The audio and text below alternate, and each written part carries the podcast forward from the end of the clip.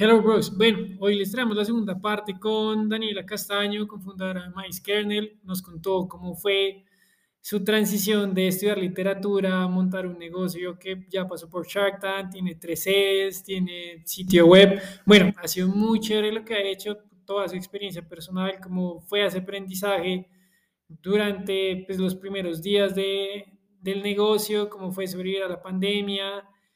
Pero bueno, hoy vamos a conocer un poco más de la empresa, cómo, cómo comenzó, en qué va y qué piensan hacia el futuro. Entonces, pues Daniela, muchas gracias otra vez por estar con nosotros. No, pues yo feliz de seguir acá charlando en este podcast tan increíble, en verdad. Entonces, pues no, digamos, nos estabas contando al final del otro episodio todo ese transición en Shark Tank, cómo llegaron, cómo pues cómo Shark Tank las contactó, pero bueno, esa, ¿cómo las impactó a ustedes en la empresa? ¿Hay, ¿Qué les cambió el chip? ¿O qué dijeron como, bueno, esto lo tenemos que hacer, esto no, porque obviamente pues llegar al programa, pues digamos, obviamente no significa que van a crecer, pero pues obviamente sí les va a dar visibilidad, experiencia, conocimiento. Entonces, ¿cómo fue todo ese proceso? Bueno, pues eh, realmente que pues esta temporada en la que participamos de Shark Tank fue maravillosa porque pues fue como toda esta ola de emprendimientos que pues seguimos parados a pesar de la pandemia y seguimos ahí como eh, intentando darla toda para tener una atracción, ¿no? Y un flujo de caja. Entonces, en, en Shark Tank, eh, yo estaba muy preocupada por la apertura de tiendas de maíz kernel, porque yo realmente que, por más de que yo, pues mi hermana y yo hubiéramos probado de que las crispetas no son solo para el cine, que pues es nuestro famoso tag, y nuestra propuesta es sacar las crispetas del cine y llevarlas a la casa de todos los colombianos con el postre perfecto yo estaba muy preocupada y a la vez muy triste por pensar que ya no iba a poder tener tiendas. Entonces era realmente unos meses donde uno decía, no, pues si yo me puedo ahorrar un arriendo comercial y solamente abrir a través y solamente vender a través de web, pues lo voy a hacer. Y pues sobre todo estas plataformas que siguen cogiendo mucha fuerza, pues D-Food, Rappi, iFood. Entonces nosotros en Chartan dijimos, no, pues nuestras aperturas van a ser digitales, cocinas ocultas, todo el tema, incluso también pues asesorándonos con personas que nos decían, pero es que quién va a abrir un local y cómo va a ser y eso cuándo va a ser. Pero yo decía, pues, pues la tienda de crispetas, o sea, y el olor, pues el olor ya no puede ser digital, o sea, es una cosa que pues realmente entristecía mucho, pero a la vez nos ayudó mucho a entender este terreno digital, este comprador que también se fue transformando mucho, ¿no? Es un, un comprador colombiano que se volcó completamente a una empatía del mercado local. Esto no es cliché, esto pasó y era una gente que decía, yo no perdí mi empleo en la pandemia, sigo teniendo la misma capacidad adquisitiva, que compro, que hago, me están diciendo que un montón de emprendimientos que pues la están pasando feo, pues venga, les compro. Pasaba que muchos compraban y realmente se volvían grandes clientes fieles. Entonces era un tema como muy interesante cómo se convirtió ese consumidor. Y yo decía, bueno, es la oportunidad de crecer a nivel web, pero yo en mi corazón decía, no, o sea, las tiendas tienen que pasar, o sea, ¿cómo así que no va a pasar? ¿Cómo así que, cómo así que ya no va a haber tiendas? Entonces en Chartank un poco, pues...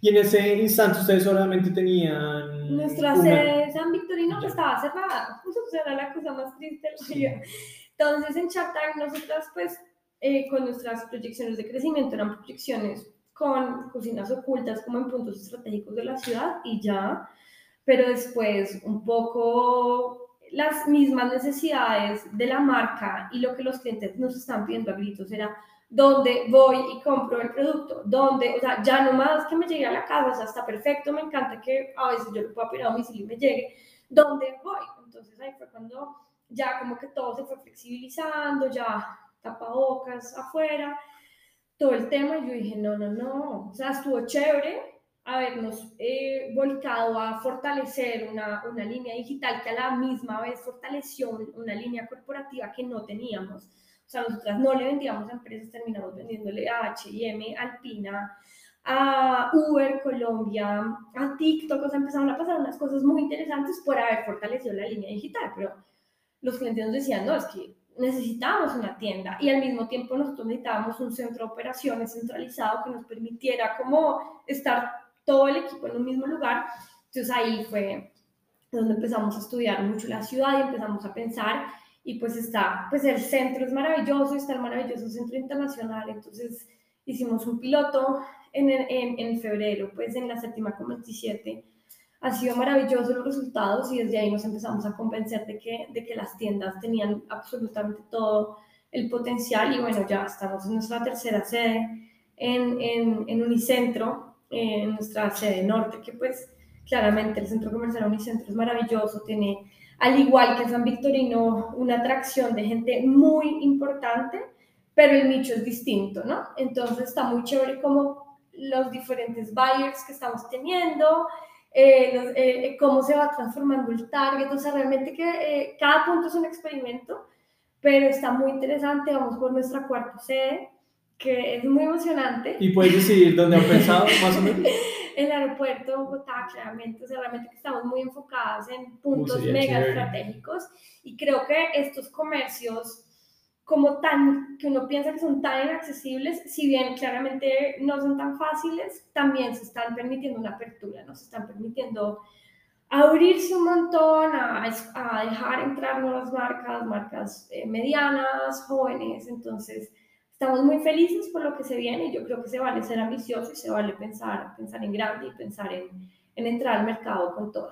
No, y es que además, pues lo que tú dices, físicamente uno pasa al lado donde huele a maíz y uno dice, o sea, uno se antoja porque dice, no, esto quiero, aunque sea un, un cosito chiquito, uno grande, entonces obviamente pasar de lo digital al presencial, sobre todo lo que tú dices, un tema como Unicentro, San Victorino, el aeropuerto que tiene, pues un tránsito de personas impresionante, pues obviamente eso les va a ayudar mucho como de marca, el crecimiento y es algo que uno puede comer a cualquier hora del día porque pues no es lo que tú decías, lo que contabas en el capítulo anterior, no es algo como muy pesado, o sea, uno lo puede comer en la mañana, al mediodía, en la tarde, en la noche y siempre siempre va a tener, digamos, cualquier mercado, o sea, los niños, adultos o personas ya mayores les gusta el maíz. Exactamente, exactamente, como que realmente nosotros lo llamamos el momento kernel, que es el momento donde tú comes las crispetas que no es el cine, ¿no? Como, comer con mis amigos, las puedo regalar, realmente que nuestros baldes familiares, que son los baldes en hojalata divinos, son el gran regalo, o sea, fue, de repente el producto nos empezó a hablar de cosas que nosotras no lo habíamos pensado como tal. Entonces creo que es un producto bien flexible, pero como todo. O sea, uno se imagina que está enfrentado a un océano negro donde no hay por dónde innovar y de repente ese espacio, esa industria tiene absolutamente todo el potencial para innovar y pues en mi caso con las crispetas, o sea, yo pues no conocía una tienda de crispetas en Colombia y dije, bueno, acá, pues acá fue.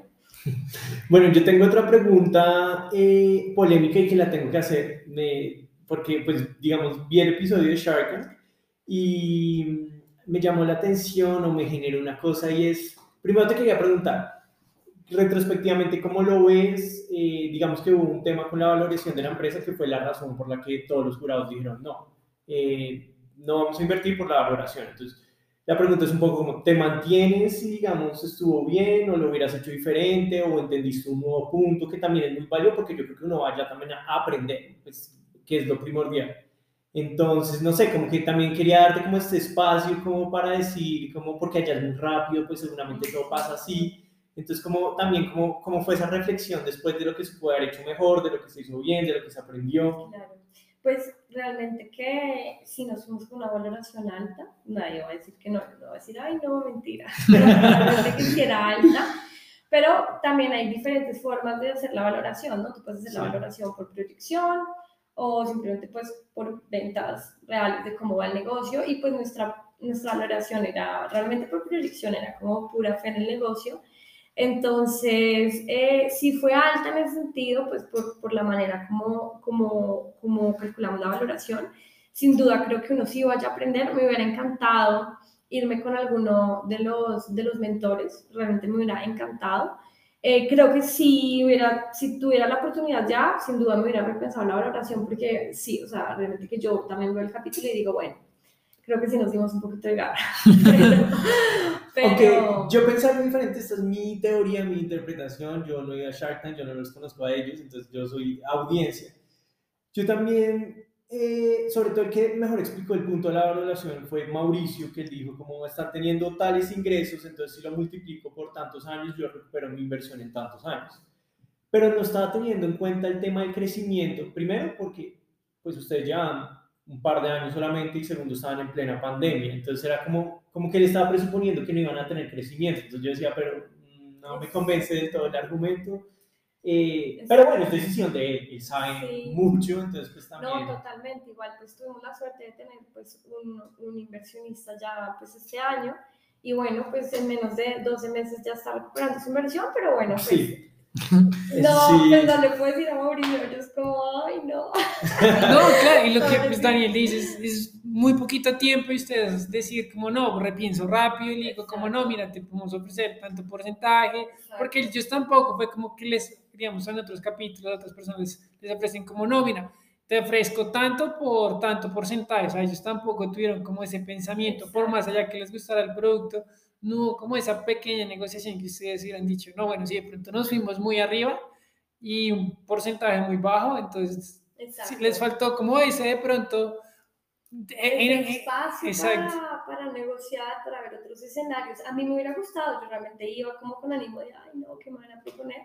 Pero también pensemos un poco y es que un negocio de crispetas puede sonar bien flojito, o sea, y yo digo menos mal, porque es que si a, si a todo el mundo le pareciera la idea más top, pues tendría realmente como competidores muy sagaces seguramente al lado mío, seguramente ya se vienen o ya los estoy teniendo y de pronto no los conozco, pero para mi beneficio, las crispetas son bien subvaloradas. Entonces yo me imagino que también para cualquier charque, pues un negocio de crispetas, qué cosa tan flojita ahí, que ellos no conocían la marca y, bueno, ya cuando la gente conoce Maíz dice, bueno, ya empiezo a entender un poco para dónde van estas, estas dos viejas. Entonces, pues nada, realmente los entiendo, es un negocio de crispetas que a primera vista puede sonar como ¿para qué me voy a meter ahí? Pero bueno, nada, aprendimos demasiado, de verdad que repensarnos los números, entender todo el tema de costos, la cantidad de gente que conocimos eh, por el programa fue maravilloso. O sea, yo creo que uno es emprendedor, empresario por la gente que uno conoce. Y no, es que el impacto que debió tener eh, fue, definitivo. Pues uno cree que es muy grande y sí, o sea, la pregunta es, es, muy definitivo, pero también lo que sabemos, o sea, cada uno se encarga de, de, del impacto que puede tener cualquier presencia que uno tenga en cualquier medio, pues en este caso fue Chartac y pues nosotras amamos hacer ruido, amamos orgullosos en todo lo que salimos y nada, nos propusimos de que tenía que generar mucho impacto y pues nada más cuando pusimos un fragmento de nuestro episodio de Chartank en TikTok, pues un video mega viral, nosotros no sabíamos manejar TikTok y fue como, bueno, acá fue. Entonces ha sido muy maravilloso, sobre todo que uno hace hoja de vida, ¿no? Como emprendedor, como bueno, estuve en Shark Y lo hiciste bien, o sea, presentaron bien, sí, estuvieron ahí. pues yo decía que nadie diga que Crispetas tan feas. O sea, a mí me sudó, mejor dicho, se comió eso en dos minutos, le encantaron. Le encantaron. No, o sea, fue increíble. Y sobre eso te voy a preguntar, porque uno de los jurados dijo como, bueno, yo quiero ver, o me hubiera gustado ver como qué otros productos van a sacar, o yo sacaría más productos, esa fue la perspectiva de él. Entonces mi pregunta es, sobre eso que dijo él, ¿han pensado sacar algo más allá de pues, Maespira? Pues o, sí, o sea, por ejemplo... ¿O prefieren seguir en el nicho? Porque a mí tampoco me parece que... Pues... No, pues nosotras seguimos en el, o sea, nosotras somos Maestra, no es la tienda de crispetas, pero, por ejemplo, pues ahora vendemos tinto en nuestras tiendas, ¿sabes? Como el tinto kernel. Pues, o sea, Exacto. No, no sobra, yo soy súper tintera, sí, yo soy súper tintera, millones de personas son también tinteras, entonces, como que por ahí dijimos, bueno, diversifiquémonos, tinto. Entonces, eh, sí, sí, no, ha sido, ha sido bien interesante, pero nicho, o sea, maíz, eh, crispetas. digamos, ¿ustedes qué pensaron cuando les dijeron que pronto es un producto que no se puede expandir más allá de Colombia? O sea, vieron como, les, no les, como, no me interesa mi nicho y me voy a centrar en Colombia porque pues no tengo competencia. ¿Eso ustedes cómo lo pensaron en ese momento? Pues a mí me sorprendió mucho esa retroalimentación. Me imagino que claramente un inversionista también pues está viendo qué tanto lo puede escalar y qué tanto lo puede como sacar del país, sobre todo porque pues son muchos de ellos personas que fuera de Colombia.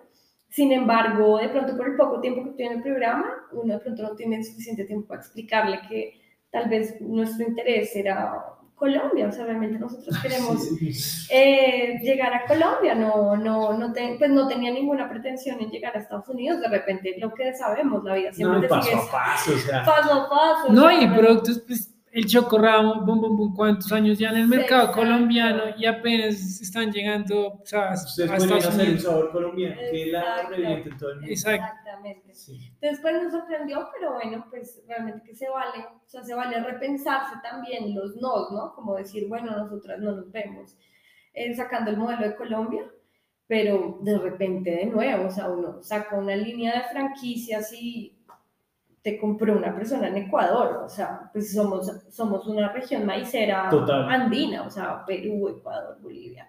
Entonces, pues, no me imaginaba subiéndolo al norte, pero sí, sobre todo como al cono sur, y bueno. Pues, y también totalmente válido, ¿no? Y también válido, sí. Y pero es que sí, es que yo creo que son en esos segundos que uno dice, o debiste pensar como, ¿será que me, o sea, como que contraargumento o es mejor quedarse No, es mejor quedarse tranquilo y escuchar, sí, o sea, me parece que de verdad que está un poquito el espacio que de repente no, no vale la pena, sino escucharlo y decir, bueno, no lo había pensado. Sí, sí, sí. Y digamos, una pregunta que me surge de lo que preguntaba Daniel, de cómo hacia futuro, qué otros productos también han pensado cómo llevar el producto como eh, de la mano con otras empresas, como ofrecerlo en, no sé, un restaurante, en no sé, sí, como en ferias, como en ese tipo de cosas. No, me parece demasiado increíble la pregunta, sobre todo por algo que está muy en el aire y es como la innovación abierta y es como, bueno, yo como innovo. Eh, por ejemplo, ahorita pasó algo maravilloso, ahorita hace nueve meses, y es que hicimos una alianza con Alpina increíble y es que pues nuestras crispetas de mantequilla son con mantequilla alpina, que pues por un lado son deliciosas y por otro lado pues es la mantequilla que todos los colombianos mayoritariamente consumen, entonces ahí empezó a, surgir una, una pregunta, es bueno, ¿qué pasa si vendemos nuestras crispetas en los markets de Alpina? ¿Sabes? Como que de ah, repente uno empieza a conectar cosas súper, súper chéveres, o bueno, cuando le diseñamos el sabor, de aniversario a Uber por sus ocho años en Colombia. Ellos nos pidieron que diseñáramos un sabor mega colombiano, sacamos las crispetas de cocada que llamamos Uber Cocada. Dijimos, bueno, ¿por qué no tener unas, unos paquetes en ciertos uh, carros de Uber? ¿Sabes? Como que realmente la innovación es, es infinita, o sea, es infinita. Em, me sorprendería mucho una gondola de supermercados, o sea, realmente que sería algo muy interesante. Eh, pero bueno, por ahora vamos paso a paso con nuestras tiendas, pero de nuevo haciendo como estas, estas alianzas con marcas que uniría, pero ¿cómo y cómo pasaría algo así? Eh, no, muy bien. Y tengo otra pregunta, porque volviendo un poco a Shark Tank, acordándome, yo no sé el que quiso decir, de pronto yo no entendí, es una conversación, a ver ustedes que entendieron, este jurado, el jurado que se llama Leonardo, eh, cuando él dice, es que dijo una cosa muy fuera de lugar, yo pues acá como televidente apoyándote, yo, sí, pero este la, sí, la misma interpretación que tuvimos. Sí, fue como cuando te dijo como, es que tú no puedes, como, todavía no tienes una empresa, te dijo así, y, ah, y fue como todavía, tú, tú, no puedes sustentar esas ventas, o sea, como que se me hizo como, como una excusa, como medio sí, mal. Sí, fue, fue, fue de pronto... Eh, de pronto él tendrá unos argumentos que como sabemos no se pudieron profundizar por el tiempo en el que uno está ahí, eh, y pues lo que pasa es que uno, pues, seamos súper honestos, uno como emprendimiento, pues ya empieza a facturar a toda ley. Ya cuando uno ve. Cuando una totalmente de acuerdo. Porque si yo no tengo tracción en el mercado, pues para qué voy a hacer que los impuestos me maten mi pivotaje, ¿me entiendes? O sea, de repente todo va a ser carísimo y va a ser muy inviable. Nosotros como firma siempre llegan y nosotros somos totalmente honestos y decirle, oiga, va a constituir la sociedad, va a registrar la marca y hacemos todo para que pueda facturar electrónicamente. Son un montón de costos que, bueno, si es la startup que recibe un montón de millones de dólares, pues bueno, pero si es alguien que está orgánicamente superviviendo, pues sobreviviendo, pues no es el momento. Entonces, pues siendo Shark Tank de emprendimientos y todo, pues... No, y que la misma regulación permite, obviamente, hasta cierto punto, saber como qué tipo de factura no necesita facturar, como qué es el producto, o sea, siento que sí, el comentario fue un poco fuera de lugar, como... Pues, Sobre todo viniendo Shark Tank, que es lo que están evaluando son emprendimientos, Exacto. pues... No fue como un apoyo, fue como más como, pues yo no vengo, sí, no te gusta el producto es una cosa, pero que me digas que no tengo una empresa, ya es como, pues no es como el objetivo del programa. Exacto. Sí, exacto, pero también de nuevo, ¿no? Como que lo, lo, que sabemos y es que, claro, como en San Victorino se maneja sobre todo efectivo, ¿no?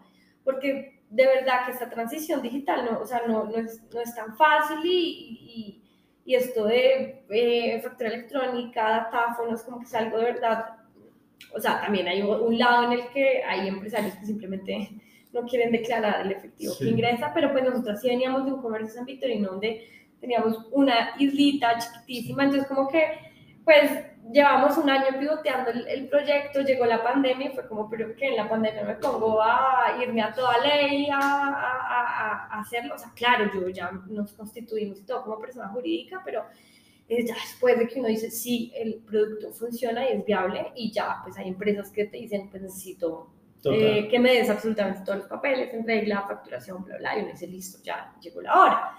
Pero pues bueno, como siempre, siempre Son perspectivas. cosas que uno dice, bueno, no. Y si ellos están ahí, uno dice, pues, o sea, uno es muy humilde y dice, pues ellos están ahí por una razón, son empresarios exitosos y todo. Entonces, pues, pues sí, sí. Pues, es válido lo que dicen, hay que escuchar. Sí, hay que escuchar. Bueno, yo tengo otra pregunta y es, digamos, tomando yo como aprendizaje eh, una cosa que dijiste que me pareció demasiado interesante y fue como nosotros comenzamos como los medios orgánicamente nos comenzaron a llamar y todo porque había una historia que contar. Entonces yo dije como, wow, es como aprendizaje para otros emprendedores, inclusive para nosotros, es muy chévere, como cómo focalizar, cómo direccionar la, la, la, historia del emprendimiento para que resulte llamativa y de pronto más personas quieran escuchar sobre ello. Eso fue planeado, pues igual es, es que es lo que es, o sea, ustedes, ese es el emprendimiento, pero no sé, como que para nosotros, para mí ahorita con Legal Bros fue como, bueno, ¿cómo lo podemos direccionar un poquito para que de pronto... Darle, sí, darnos a conocer, como fue algo natural o fue como alguien las contactó, tenía alguien conocido, como, no, mira, es que estamos haciendo esto y dijo, no, muy chévere, las voy a contactar con tal y así comenzó, digamos... Pues lo que sabemos, como que las cosas realmente, o sea, como que el emprendimiento es muy como una matica a la que uno le echa agua todos los días, si no le está echando agua, pues está mirando cómo está. Entonces, es un tema de que uno va cultivando y uno siempre tiene el amigo, el amigo, el amigo, el amigo, el amigo, el amigo. Y yo me metía a cuánto grupo de Facebook conocía de negocios, de ventas, de la universidad, del amigo, del amigo, del amigo. Y ya la gente no me guardaba como Daniela Castaño, sino Daniela Crispetas. O sea, yo soy Daniela Crispetas, Daniela Maíz, en los contactos de casi cualquier persona que me conoce y es que, pues sí, la gente me conozca a mí por mi proyecto. Entonces era como ya tanta redundancia, redundancia, y pues ya era como esta lora de San Victorino y somos el, el, emprendimiento de San Victorino y la fuerza empresarial, que alguien se emociona tanto con tu historia que empieza también a hablar con el mismo entusiasmo con el que tú hablas de tu historia. Entonces, si uno no tiene el músculo financiero que tienen, no empresas como Merke o Tostado, pues que ellos tienen toda la plata para hacer campañas, pagar prensa, lo que tú quieras. Uno no, uno realmente se tiene que valer por cómo pasaba antes, era un tema como tradicional del voz a voz, pero claramente también ser muy estratégico de yo cómo direcciono mi voz a voz. Entonces empecé a identificar quién conocía talito, el talito, el talito, el talito. Obviamente no había cosas tan inmediatas, pero había, no sé, cinco eslabones para lograr a ciertos periodistas o ciertas personas que decían, bueno, lo voy a revisar o simplemente me decían, oiga, no, esta vez mil gracias. Pero siempre va a haber una persona que se va a entusiasmar con tu historia y la clave es que uno logra una narrativa de tal manera que la gente diga, wow, quiero contar esto. Entonces eso, eso pasó mucho pues con nuestra historia, es que la gente decía, no puedo creer cómo pasaron esa maquinita que yo vi, porque yo vi, la vi cuando existía, pues ya no está y como ahora tienen esta tienda, ahora cómo tienen esta tienda en Unicentro, o sea, como que realmente es un tema de contar la evolución.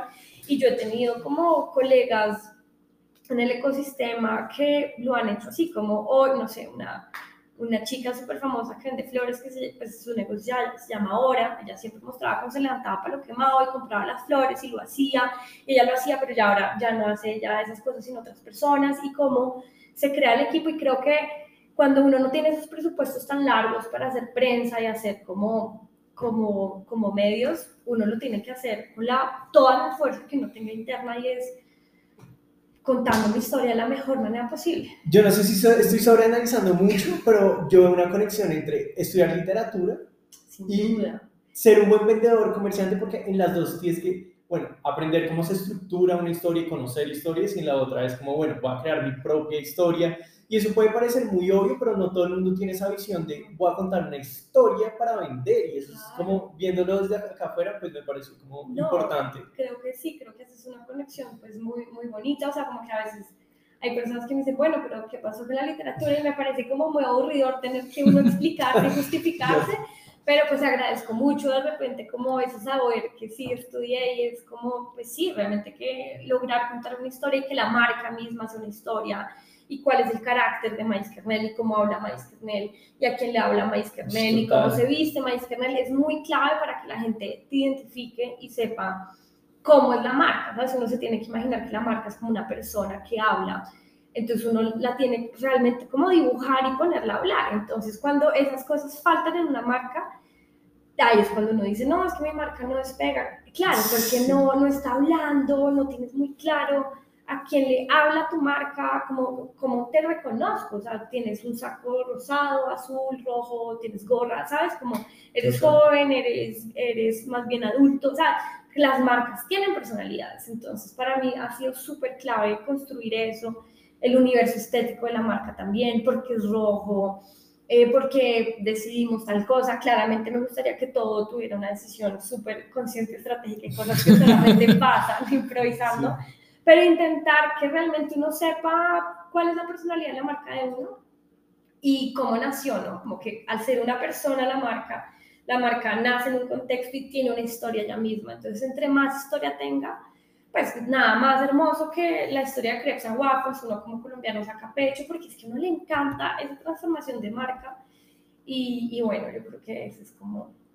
Bueno, Daniela, pues eh, se nos acabó el tiempo, pero fue demasiado interesante, fue muy chévere tenerte acá, muchísimas gracias por venir, te deseamos todo el éxito, eh, pues yo sé, o sea, eh, estoy seguro de que van a abrir muchísimos más puntos. Eh, no solo en Colombia, sino como dijimos, hay un montón de mercados donde yo creo que este producto es sí, bastante que viable. No hay, como tú dices, el universo y la alimentación es la que ustedes mismos se pongan y el crecimiento es, lo que ustedes se propongan. Por eso llamo tanto, o sea, aparte de toda esa historia que tiene muchos componentes, es eso, es como algo muy sencillo, pero ejecutado bien y repensado e innovado. Puede volver y seguir y volverse exitoso. Esa es una historia muy interesante. No, mil gracias de verdad por invitarme. Yo feliz pero creo que de verdad, como que el mensaje que uno tiene que mandar hoy en día es que uno no tiene que tener una idea de tecnología porque ahora uno piensa eso, como no, pues que no se me ocurre una, una fintech, sí. claramente la fintech con toda, que se venga con toda porque uno tiene que aprender a manejar su plata y de verdad que nota, pero sobre todo que en el océano más negro se puede innovar de cualquier manera, pero pues no todos tenemos que ser emprendedores. Total no todos, o sea, ¿sabes? Porque tampoco es como la consigna de eres exitoso si te autogestionas. Pero a la vez lo contrario, que es lo que nosotros incentivamos. No todo el mundo tiene que ser emprendedor, pero muchas veces si tomaste ciertas decisiones en la vida, no por eso no puedes ser emprendedor o no puedes cambiar de decisión. Estoy de acuerdo. Que a veces es como la sociedad es durita, como, uy, no, no seguiste el camino al pie de la letra. Estoy de acuerdo contigo. Nos gusta mostrar esas historias. Sí, estoy de acuerdo contigo. Muchísimas no, gracias, chicos. No a ti, yo creo que la gente que nos oiga ni oyen toda tu experiencia, sobre todo un negocio que es, digamos, entre comillas, tradicional, de que nace del día a día, pues les, les, va a gustar mucho como experiencia. Entonces, pues muchas gracias y pues espero que te podamos tener próximamente más adelante y nos cuenten ya cuántos puntos tienen en, en, Colombia. Entonces, muchas gracias. Ay, gracias, chicos, de verdad, perdóname por